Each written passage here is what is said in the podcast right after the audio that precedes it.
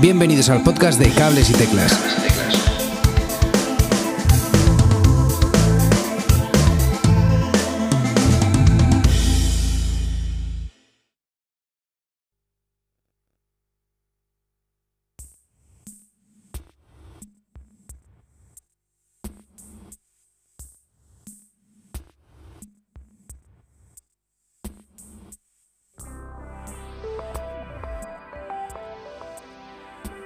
Muy buenas a todos, amigos y amigas de Cables y Teclas. Bienvenidos un mes más a nuestro análisis del disco del mes.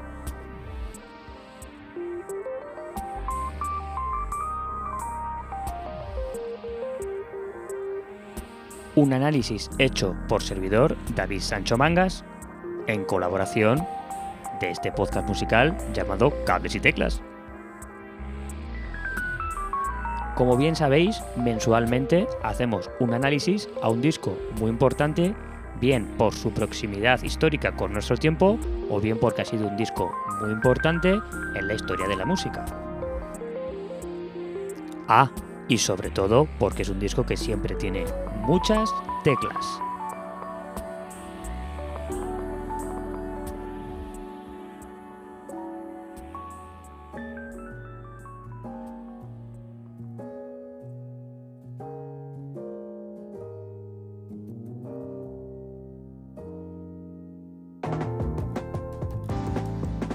En esta ocasión quiero compartir con vosotros el primer disco de la pareja artística llamada Domi y J.D. Beck. Este dúo musical ha presentado en el año 2022 lo que es su primer disco titulado Not Tight.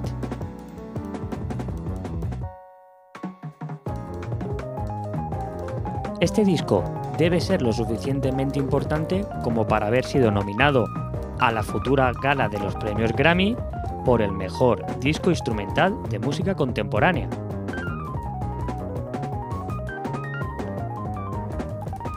Y ojo, algo haremos bien en este podcast cuando también ha sido nominado el disco de Brad Meldau, Jacob's Ladder, que es el primer análisis mensual que se hizo en cables y teclas.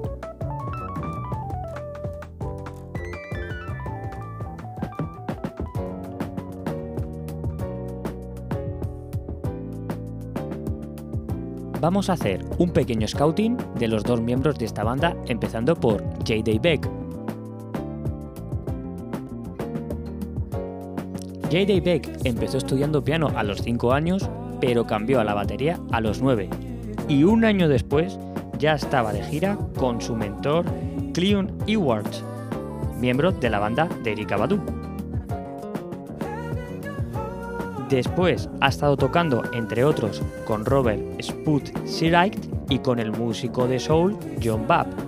Músico muy muy recomendable, hacedme caso.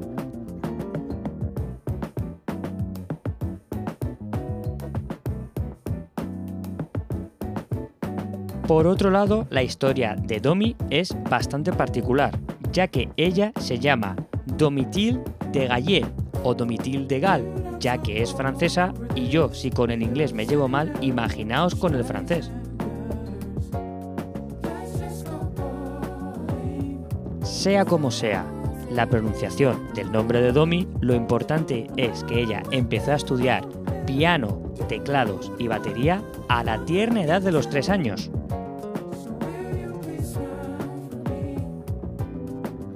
Su formación es clásica, ya que estudió en el Conservatorio de París, pero poco después se fue al Berklee College of Music en Boston, Massachusetts.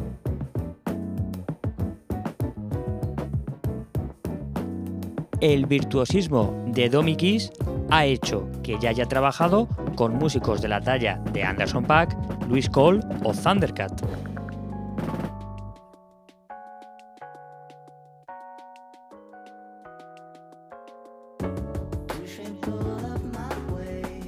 podemos decir sin temor a equivocarnos que tanto Domi como J.D. Beck son dos clarísimos exponentes de niños prodigios dentro del territorio jazzístico.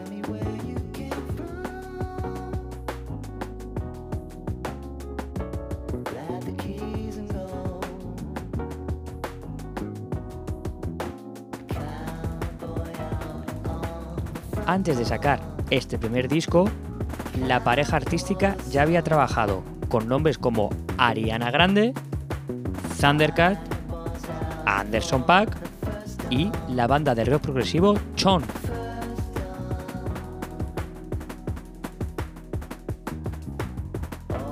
Sin olvidar que son los co-compositores de la canción Skate del álbum Seal Sonic de Bruno Mars y Anderson Paak.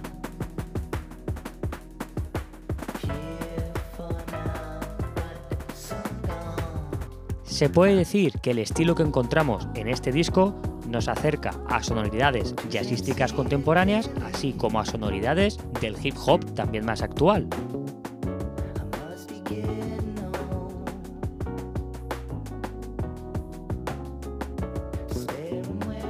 A pesar de que nos suene un poco raro, la relación del jazz con el hip hop en Estados Unidos es una relación muy muy muy cercana, ya que podemos encontrar samplers y colaboraciones jazzísticas en discos de rap como los de Rakim, A Tribe Called Quest, Q-Tip, Common y un larguísimo etcétera.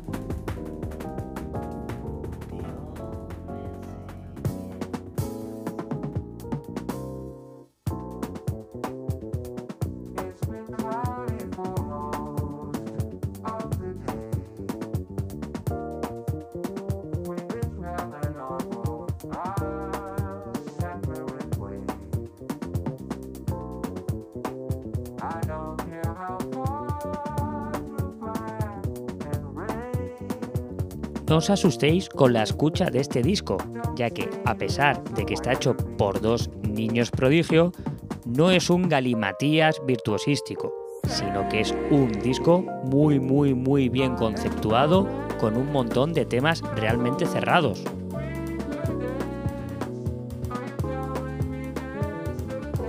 Es más, aunque tanto Domi como J.D. Beck no se prodiguen mucho cantando, este disco tiene la colaboración al cante de Thundercat, Mac DeMarco, Anderson Paak, Snoop Dogg, Basta Rhymes y el vocoder que estáis escuchando de Herbie Hancock.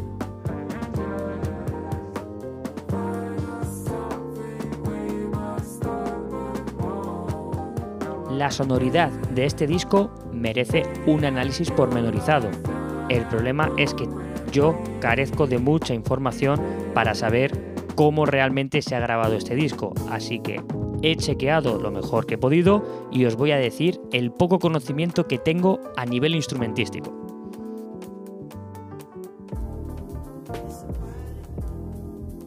Sí puedo saber que nuestra teclista Domi suele trabajar con teclados Nord y teclados Dave Smith, aunque últimamente solo se le ha visto Nord y a veces lleva un teclado controlador de M-Audio. No sé si en la grabación de este disco se habrán usado teclados originales, bien de los 70 o bien de los 80, pero lo que está claro es que, sea como sea, suenan los sonidos de auténtica maravilla.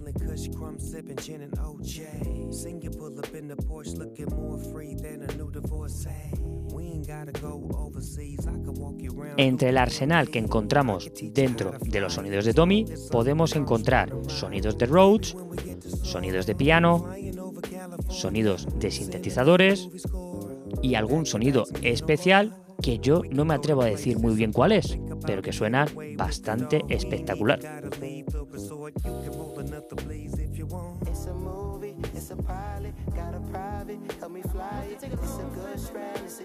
En el caso de J.D. Beck, podemos decir que él suele tocar con un set de batería Ludwig. También se le ha visto en algún vídeo tocar un Nordrum 3P.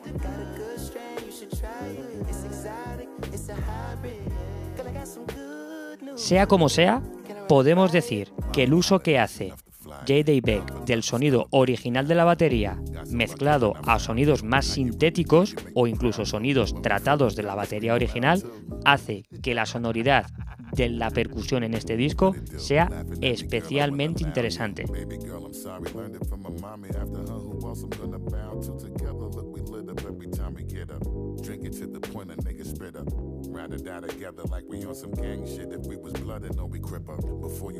Es evidente que hay muchas capas de teclado en cada uno de los temas, lo cual hace hacernos pensar que no pudieron ser tocados todos a la vez en el estudio. Sin embargo, podemos decir sin ninguna discusión que los riffs que encontramos y un montón de temas están completamente compactos y que tanto Domi como J.D. Beck se conocen muchísimo tanto en escenario como en estudio.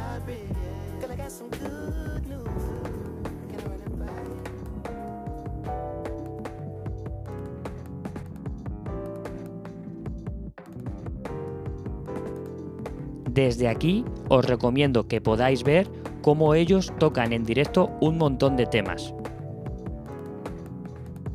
No os voy a decir qué plataformas tenéis que usar para ver vídeos, que tampoco nos pagan.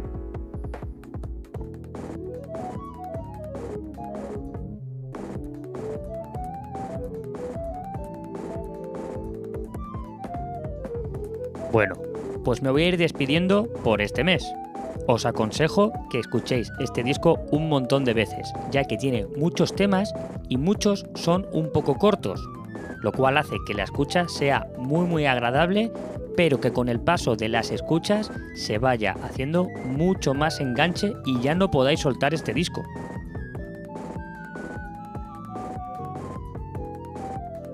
Y si no queréis escuchar este disco, pues escuchar cualquier disco que queráis, porque ya sabéis que no hay nada mejor que escuchar música.